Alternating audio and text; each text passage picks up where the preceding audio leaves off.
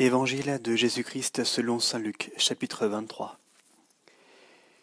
Puis toute l'assemblée se leva et ils l'amenèrent devant Pilate. Ils se mirent alors à l'accuser en disant Nous avons trouvé cet homme mettant le trouble dans notre nation, empêchant de payer les impôts à César et se disant Christ roi. Pilate l'interrogea en disant Tu es le roi des Juifs Tu le dis, lui répondit-il. Pilate dit alors aux grands prêtres et aux foules Je ne trouve en cet homme aucun motif de condamnation. Mais eux d'insister en disant Il soulève le peuple, enseignant par toute la Judée depuis la Galilée, où il a commencé, jusqu'ici. À ces mots, Pilate demanda si l'homme était galiléen. Et s'étant assuré qu'il était de la juridiction d'Hérode, il le renvoya à Hérode, qui se trouvait lui aussi à Jérusalem en ces jours-là. Hérode, en voyant Jésus, fut tout joyeux, car depuis assez longtemps il désirait le voir pour ce qu'il entendait dire de lui, et il espérait lui voir faire quelque miracle. Il l'interrogea donc avec force parole, mais il ne lui répondit rien. Cependant les grands prêtres et les scribes se tenaient là, l'accusant avec véhémence. Après l'avoir ainsi que ses gardes traité avec mépris et bafoué, Hérode le revêtit d'un habit splendide, et le renvoya à Pilate. Et ce même jour, Hérode et Pilate devinrent deux amis, d'ennemis qu'ils étaient auparavant.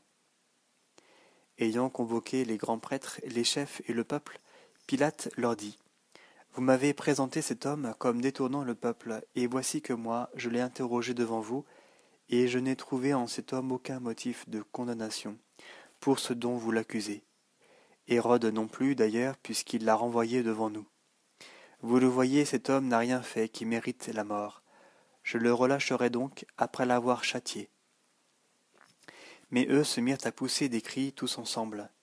À mort cet homme, et relâche-nous Barabbas. Ce dernier avait été jeté en prison pour une sédition survenue dans la ville et pour meurtre. De nouveau Pilate, qui voulait relâcher Jésus, leur adressa la parole. Mais eux répondaient en criant Crucifie-le, crucifie-le. Pour la troisième fois, il leur dit Quel mal a donc fait cet homme? Je n'ai trouvé en lui aucun motif de condamnation à mort. Je le relâcherai donc après l'avoir châtié.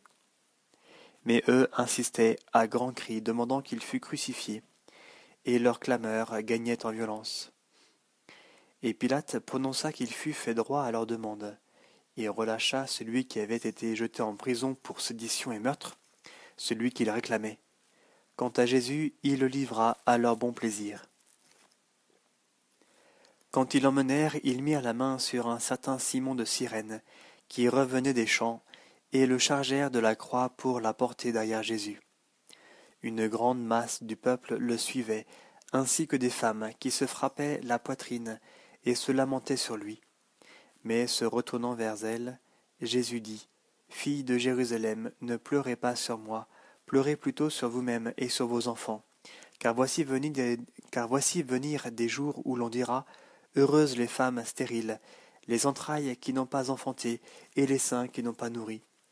Alors on se montra, alors on se mettra à dire aux montagnes Tombez sur nous, et aux collines Couvrez-nous.